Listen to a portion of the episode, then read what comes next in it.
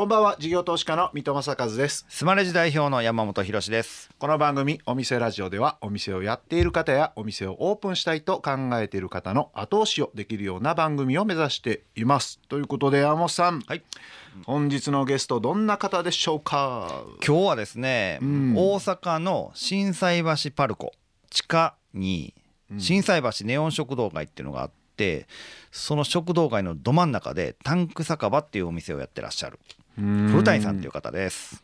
ネオン食堂街。うん。いろんなお店が入ってるみたいな？そうそう。百貨店のいわゆるレストラン街っていう感じよりももうちょっとラフな感じで DJ ブースがあったりとかで大阪の割とイケてる飲み屋というかが集結してるそういうがパルコの地下にあるってこと？そうそうそう。ちょっとカルチャー寄りなのかな。はい。まあ大阪の心斎橋ってどっちかというとカルチャーをこう作ってきた歴史があるから。そうですね。あとパルコさんもそういうカルチャー寄りのね。ね館ですからすごく今ねめちゃくちゃ暑いんですよ大阪でここが。なるほどな、はい。じゃあそのそのカルチャー寄りの話を。カルチャーを作ってこられた方のうん。まあ中心的人物みたいな感じではい。なるほど楽しみですね。あと心斎橋といえば、えーなんか泡バー心斎橋。ありがとうございます。やっとこうオープンにこぎつけたとの噂ですけども。どうなんですか？オープンして2週間ぐらい経ったんですけど、うん。まあ、皆さんお祝いでねあの飲みに来てくださってまだそういうお祝い期間かなって思ってますよ。お店は調子いいですけど私はちょっと体調崩しましたけどね。あ付き合いすぎて。あのね路面なんですけどね、うん。心斎橋パルコの筋から 200m300m ぐらいのところで近いんですけど、めっちゃ人多くて今。うん。あの夜。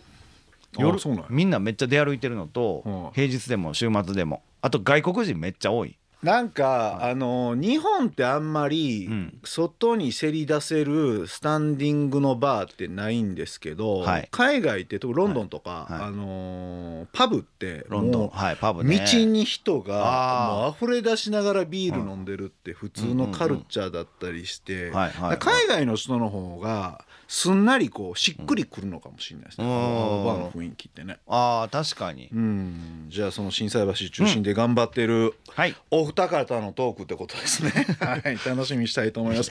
えータンク酒場のマスター古谷隆治さん登場です。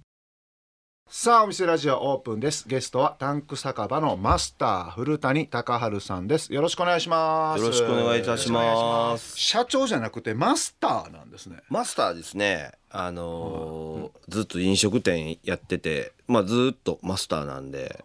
ずっとマスターってことはお店でやってるってことなんですか？そうなんです。もう基本もう経営してるんですけど、はいあのほぼ毎日お店にいます。へえどんな感じのにぎわい感のあるお店っていうか場所っていうかエリアになってるんですか、はい。あの心斎橋パルコ自体が今地下鉄心斎橋の駅前にありまして、地下2階なんですけども、降りてもうたらもうあのそこが。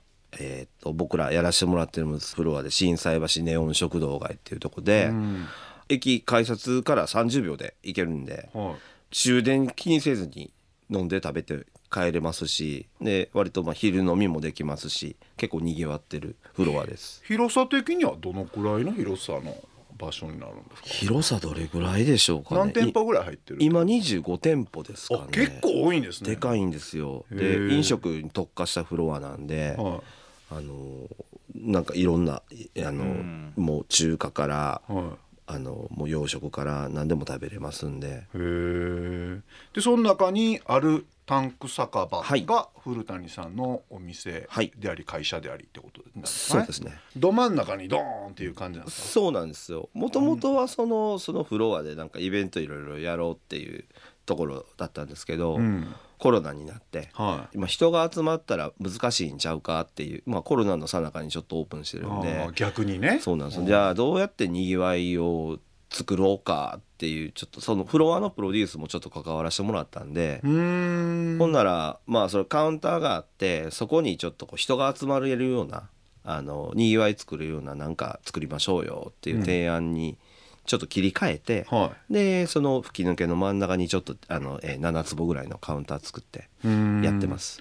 じゃああれか全体のそのフロアのコンセプトをはい古谷さんは作られた、そうですね。チームでちょっと作らせてもらって地元の、うん。えー、とちょっとなんかカルチャーとか分かってる人らと一緒にやりたいんですわっていう話になりまして古谷さんはもともとなんでそう地元のカルチャーが分かっている人になってるんですか？そうなんです。あのえっとまあ今いろんな経緯やってて1994年にはい。アメリカ村でちょっとお店せえへんかっていう話にななったんですよ。もう大阪のポップカルチャーの聖地。アメ村。アメ村。はい。ほんでやり始めてそれがギャラリーカフェをやりだしまして2部屋あって1部屋ギャラリーで貸しててみたいなことをやってたんですよ。うーん。まあ、当時レンタルギャラリーも結構高くて。うん。ででもまあ自分らも若いし、うんその友達とかがやりやすいような値段帯でやったらどうやろうかっていうので、えーとまあ、割と低価格な、うん。えー、と1週間自分の個展ができますよと。でまあ自分としてはまあその飲食しながらそうギャラリーカフェをやりたいなっていうのがちょうど92年かな、うん。ちょっとアメリカに行った時にそういう店をいくつか見て、うん。これめっちゃええやんと思ってへでそれを始めました。ーへー。それでも場所貸すの飲食の売り上げよりあ売り上げ上がるんですか？基本は飲食の売り上げがベースで、うん。そう場所を貸すのは人がどんどん来るっていうところを狙ってやってました。へー。それはそれでなんか個展集めるのにまた個展いや開いてくれる人営業せなあかんみたいなことになんないんですか、最初はあの知り合いから始めて。でその知り合いがまあ当時インターネットないんでそうですよね。その DM ってまあいわゆるはがき作って配るじゃないですか。はほんならもう自然と店の名前が「あのこれどこなんや」ってこうそのチラシを1,000枚配ったら1,000人の方に自分のとこの名前がもい勝手にね、うお店の名前が勝手に広がるでしょ。あー。はいはで個展を1週間に1つ作ってったらもうどんどんどんどんお店の名前広がっていくんですよ。い いいですね。いい相乗り営業ですね。でまあうちは基本その飲食の売り上げベースなんですけど、はいはい。あのちょっとそういうことをちょっと考えて。えーしかもだって アート周りの業界に認知度がどんどんそうなんですよ。あ高まっていくってことですよね、まあまあやっぱおもろいことやってるやんっていうんで、まあ、すぐなんかこういろんな人たちにちょっとおもろがってもらって。はいはい。あとまあちょっとライブやらしてよとか、うんうん。だからなんかそういうちょっとカルチャー的なところも、はまあ、基本飲食ベースなんですけど。え。ーでそこからずっともうアメ村でやられてたんですか？2001年まで自分で経営してたんですけど、はい。まあちょっとあの調子乗ってあのお店大きししてしまったんですね。ちょっと移転してちょっと大きくして、はいはい。じゃあまあそれはちょっとそれで自分の器に合えへんかったというかまあお店潰してしまいまして、はいほんで何しようかなってうん。思ってたら、ちょっとまあそのえーっとあるまあ媒体というかその、うん。FM さんまあ他社ですけど、うんディグミアウトってアートのプロジェクトがありまして、うん。そこのアートのプロジェクトのボスがうん。ちょっと一緒にあのカフェやってもらえへんかと。うんまあ僕もちょうど店閉めたとこやったんですけどうん。企業と組んでやったらうん。どうなるんやろうと。まあそのスピンズっていうあの洋服屋さんと一緒にうん。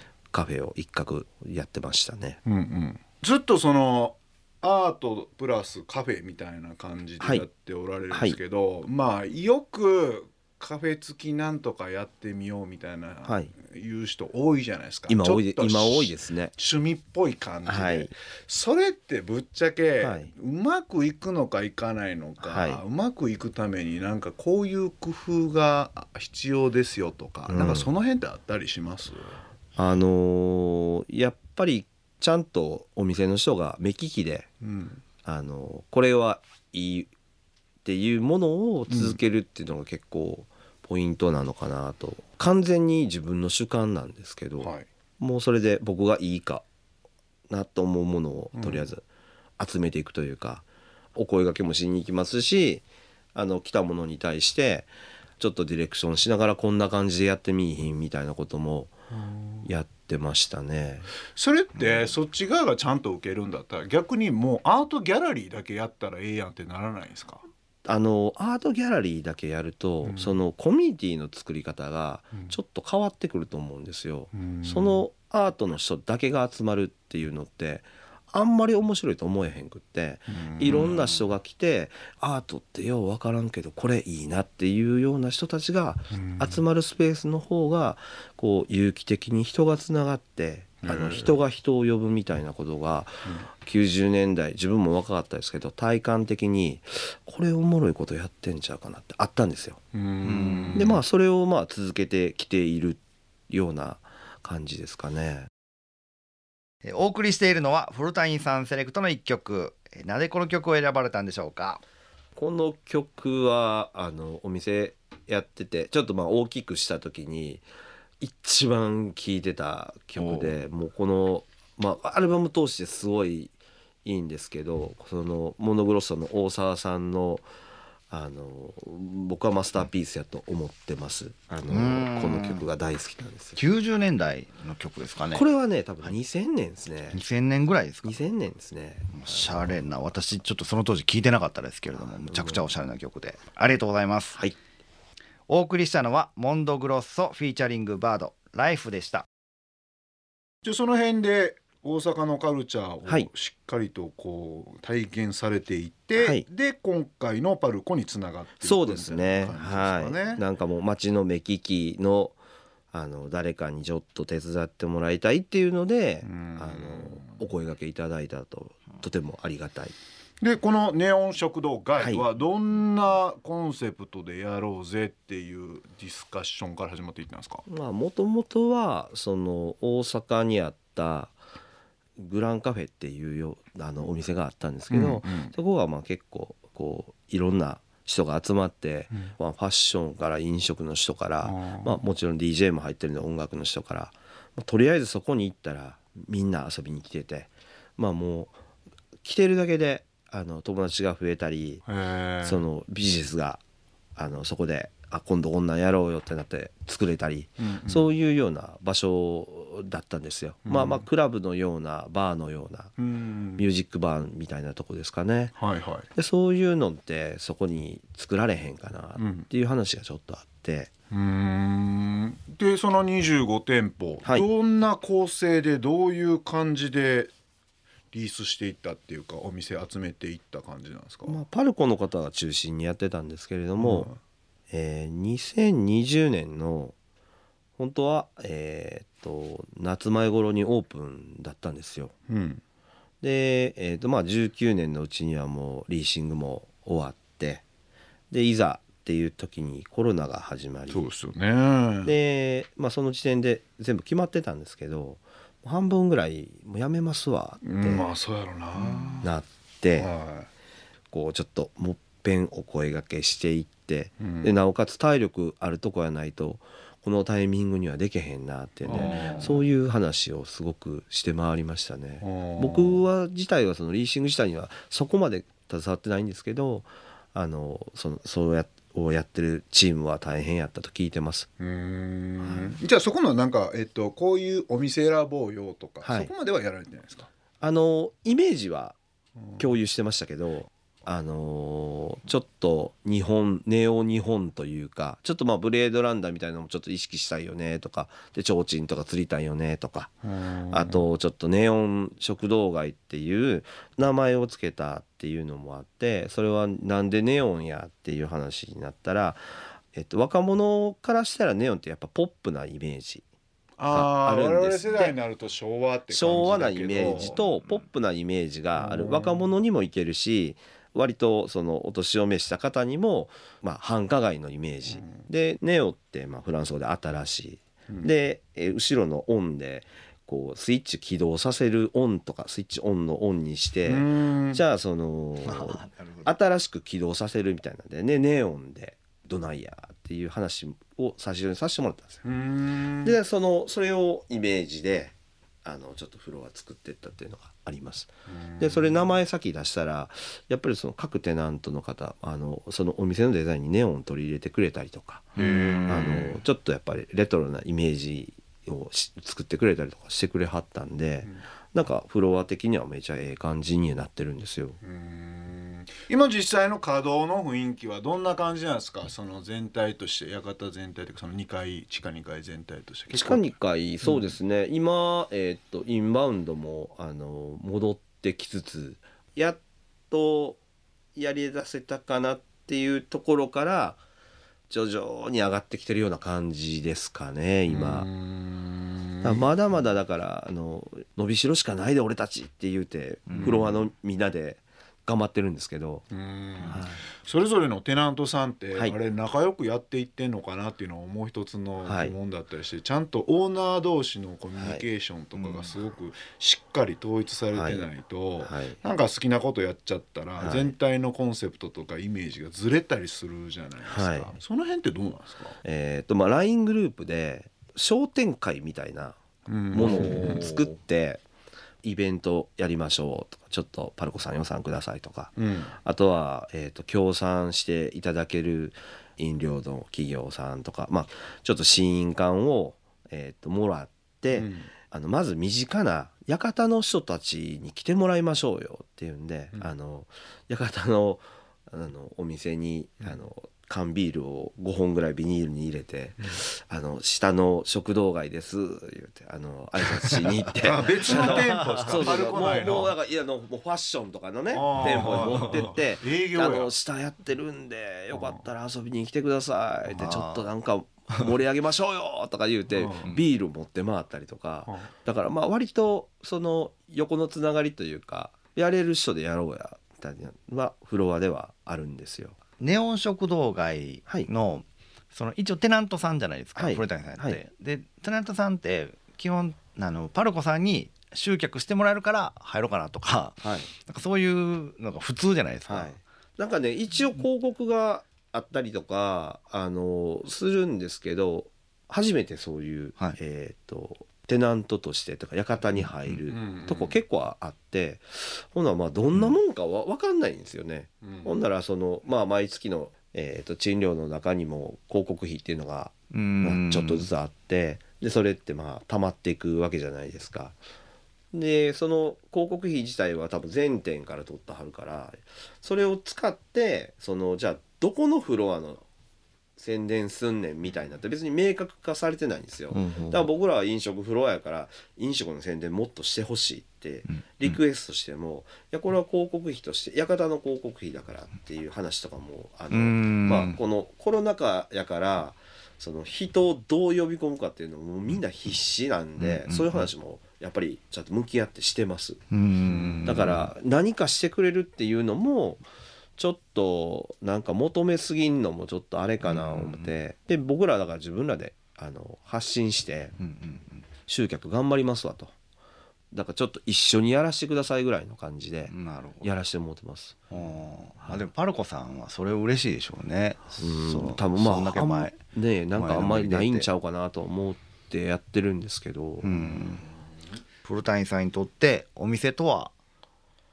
お店とはね結構難しいんですけどその人が集える場所というかそのカルチャーが交差する場所というか、うんあのそういうとこなのじゃないかなと。でそこのマスターとしてまあ人と人をつないだりとか新しい何かを生み出せるようなことをできたら本望やなと思ってやってますう。んなんかアートとか音楽とか、はい。そう飲食とか食べたり飲んだりするだけじゃなくて、はい。そこでコミュニケーションが生まれたりとか、はカルチャー含めてのお店みたいな。そうですね。そういう感じですかね。はい。その古谷さんの世界観みたいなのが今までのお店がね、はい。体現されてるみたいな感じはい。ですごくいいなと思いました。はい、ありがとうございます。い。や今後はだってビジネスもアートだって言われてるぐらいなんで やっぱ感性で何か作っていけないとビジネス成立しない。よく言われるじゃないですか。そうですね。ビジネスビジネスのところはもう AI がやってくるんで、はい。なんで今日の感覚感じを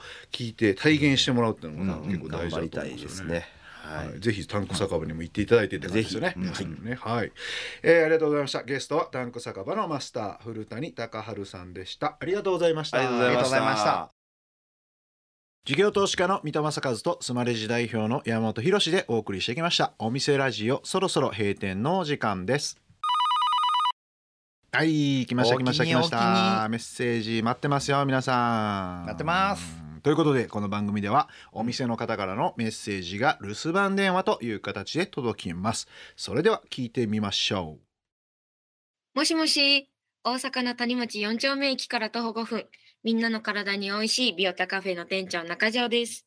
お子様からご年配の方までみんなの体に美味しいをコンセプトに自家焙煎のコーヒーや自家製のスイーツを提供しているカフェです。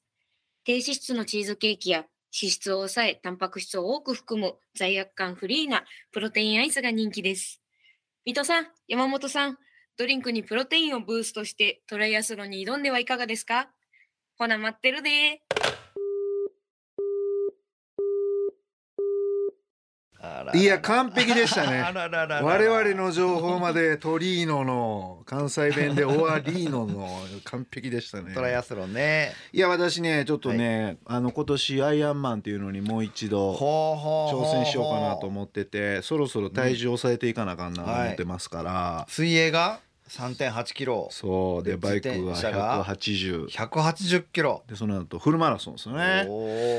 なんでちょっとねそろそろ鍛えようかなと思ってるんでこの罪悪感フリーっていい言葉ですね。ね。プロテインアイス。なかなかうんちょっとアイス好きなんで、これちょっと食べながら満足感も出しながら、はい痩せもしながらがいいですね。そう私この谷町4丁目は生活圏なんでね。あいいですね。絶対行きたいと思います。はい。はい。はい、ありがとうございました。今日の留守番電話のメッセージは、スマレジを使っているお店、ビオタカフェ中条さんからでした。ありがとうございました。ありがとうございました。さて山本さん、はい。今日の古谷さんのお話いかがでしたでしょうか？はいなんかめっちゃそれやりたくなりましたよね。うん。アートギャラリーとかあと DJ ブースがあるお店とかねむちゃくちゃ憧れるんで、いいなぁと思いましたけれどもまあその目利きというかイベントオーガナイズ能力みたいなのがすごく問われるんだろうなというところを感じました、アート側のその、うん。展示会を引っ張っていく営業とか大変ですからね。大変ですよね。あと感性ですよね。なうん。んか先週もね古谷さん実は台湾に行ってらっしゃったらしくてその台湾のクラブ回りしたりとか選曲とか盛り上げ方とかを見見てきてるんですよね。うやっんぱそういうそこの感性と目利きみたいな飲食っていう感じでもなかったかもしれないですね。そういうなんか DJ アートの横に食べれるスペース飲めるスペースがあるっていう感じはありましたよね。はい、はい、というところで、えー来週のゲストは大人の男前を追求する理髪店の代表田中伸也さんです。業界の中で高い年収を実現している理容室。その秘訣を伺いますそしてお店ラジオでは番組の感想や我々2人に対する疑問質問など皆さんからのメッセージをお待ちしています。メッセージの宛先はメールアドレスお店アットインター FM.jp お店アットインター FM.jp までお送りください。スマレジの公式ツイッターでもメッセージを受け付け中です。ダイレクトメッセージではなくハッシュタグお店ラジオとつけてつぶやいてください。私の方から必ずお返事いたします。また放送から1週間は radiko のタイムフリーで聞けることはもちろん AuDee や YouTube でも配信中です。詳しくは放送後記をご覧ください。他にも音声メディア Voicy では放送で紹介しきれなかった未公開部分などを配信していますのでそちらもぜひ聞いてください。それではお店じまいにしましょう。ここまでのお相手は水戸正和と山本博史でした。お店ラジオまた来週ご来店をお待ちしています